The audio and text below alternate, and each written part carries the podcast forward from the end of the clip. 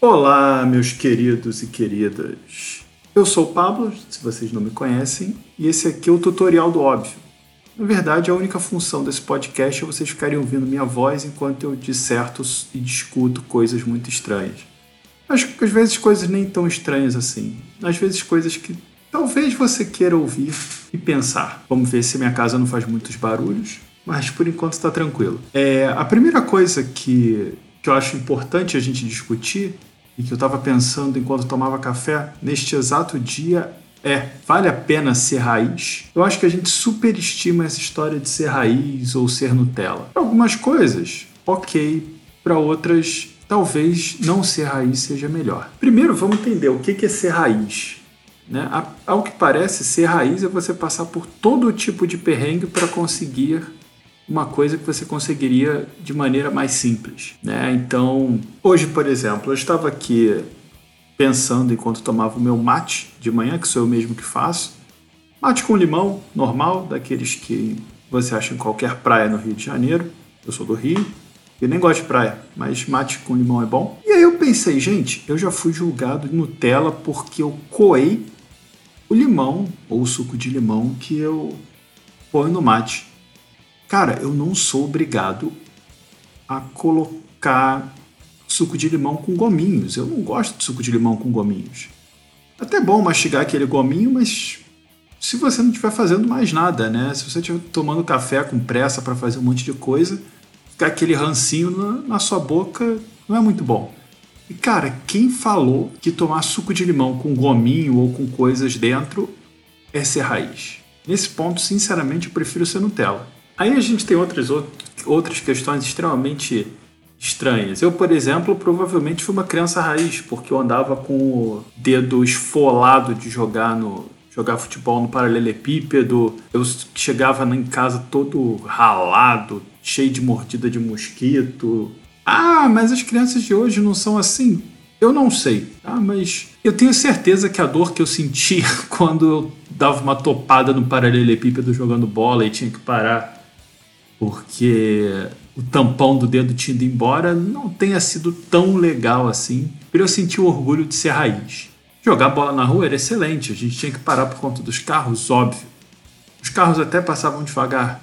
Teve uma vez um que até parou para tentar jogar bola com a gente. Mas, não sei, era uma dor muito grande e me impedia de jogar bola, ou, né, pelo menos tentava me impedir de jogar bola nos dias seguintes.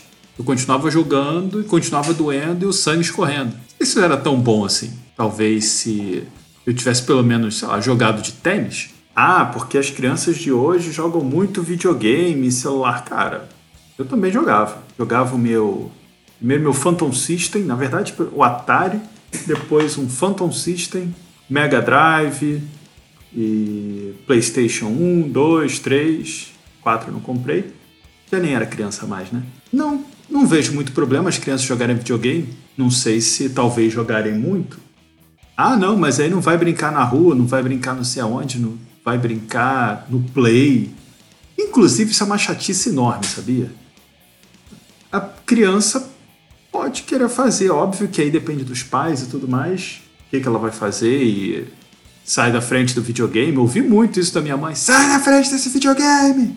Tá jogando muito! É, mas isso os pais podem fazer, não é porque a criança joga videogame, porque jogar videogame é divertido, ver TV é divertido, que elas são Nutella ou raiz. Ah, ser raiz é melhor do que ser Nutella. Olha, talvez não, hein? Jogar videogame é bom, jogar bola na rua e esfolar o dedo também é bom. Ninguém vai me dizer que eu era raiz ou Nutella porque eu fazia as duas coisas. Aliás, se eu fazia as duas coisas, eu sou tipo Nutella raiz e isso é bom? Aí só para terminar, porque eu achei que eu achei tão bundão isso, na verdade.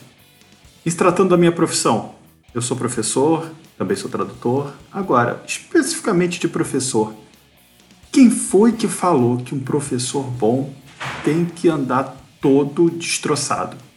O cara tem que ter uma roupa bunda, o cara tem que ter um cabelo grande, ser todo desgrenhado. De onde tiraram isso? Por que, que esse cara é um professor melhor do que o outro que vai arrumado, que gosta de se arrumar? As paradas meio. É uma discussão meio bunda ser raiz ou Nutella, principalmente quando você está lidando com educação, né? Mas Por incrível que pareça, tem. O cara que talvez seja. O cara ou, ou a menina, enfim, que talvez seja mais arrumadinho, que não seja desgrenhado. Da onde tira-se que um é raiz e o outro não é? Ah, o cara usa o livro, o outro lê no tablet. Meu amigo, modernidade. Foi mal. Se você quer ler no livro, ok. Se você quer usar o tablet, ok também, contanto que sua aula não seja uma bosta. Se a aula é boa, não faz diferença como o professor está arrumado, não faz diferença se ele lê no tablet, se ele usa slide. Você vê, hoje é tão comum usar slide, mas é considerado uma coisa Nutella. Claro, óbvio que tudo isso é uma generalização. Mas talvez esteja na hora da gente ser. Quem gosta muito de ser raiz e jogar isso na cara, talvez seja hora de jogar um. pegar umas Nuteladas e passar nessa raiz aí. Pô, facilita a vida, hein? principalmente nesses quesitos tecnológicos, nesses quesitos de facilitar a sua vida quando ela não precisa ser tão difícil, se você tem os meios para isso, claro. E é isso, gente. Se vocês por acaso quiserem me seguir nas redes sociais, no Instagram eu sou o De Pablo Biságio, ele vai ficar aqui também no, na descrição, e no Twitter, Pablo Biságio também. Ok? Vai ter mais, talvez eu coloque um por semana, ou pelo menos um por semana. Talvez mais se eu estiver muito inspirado. É isso aí, galera. Um abraço e um beijo. Até a próxima.